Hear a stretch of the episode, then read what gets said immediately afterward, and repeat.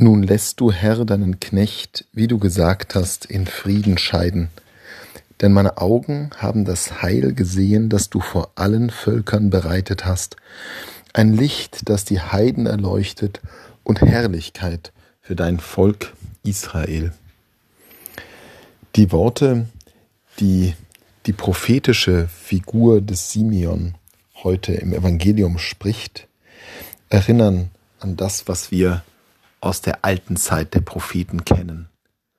Die Wortgewaltigkeit der Bilder, die Herrlichkeit, das Licht, das Erleuchten. Da strahlt der weihnachtliche Glanz in all seiner Herrlichkeit hinüber in unsere Welt. Der weihnachtliche Glanz, der voll Macht und voll Hoheit hineinbricht in die Welt aus Angst und Not. Die Worte, die Simeon dort wählt, stehen freilich in starkem Kontrast zu dem, was wir uns vorstellen dürfen in der Situation, von der der Evangelist berichtet. Das junge Elternpaar kommt mit einem fast neugeborenen Kind in den Tempel.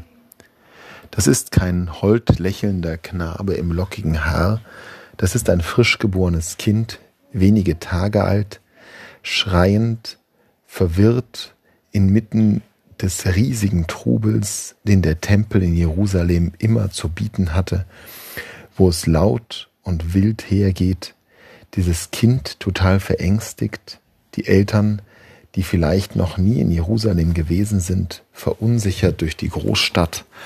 Es ist Tohu Wabohu, es ist ein kleines, fast schon leidendes Kind, das völlig überfordert ist von allem um es herum. Das bekommt Simeon präsentiert. Nicht etwa ein hold lächelndes, halb erwachsenes Kindlein, sondern ein Neugeborenes. Und in diesem Tempeltrubel, wo plötzlich dieser alte Mann auftaucht, da spricht er diese prophetischen Worte. Simeon hat sich nicht täuschen lassen. Er hat das Heil und die Herrlichkeit und das Licht nicht etwa im Palast gesucht, nicht unter den Großen und Weisen und Mächtigen, sondern in diesem schreienden Kind mit seinen verängstigten Eltern im Wirrwarr des Tempels. Das ist nicht das, was man erwarten würde von Herrlichkeit und Licht und Heil und der Erlösung Israels und aller Völker. Aber Simeon hatte den richtigen Blick. Simeon hat sich nicht täuschen lassen, sondern hat dahin geblickt, wo Gott wirklich kommt. Er kommt eben in dieser kleinen Knechtsgestalt. Er kommt, so wie Maria es im Magnificat, das ja das andere große prophetische Lied aus der frühen, aus dem frühen Lukasevangelium ist, kommt er wie Maria im Magnificat zu denen, die klein sind, zu den Armen, den Erniedrigten, denen, die nichts haben. Und das sieht Simeon, dass Gott bei denen ist, die klein sind, die sich nicht groß aufblähen. Und darum ist sein Auge geschärft für diesen einen Augenblick, auf den sein ganzes Leben hin ausgerichtet war.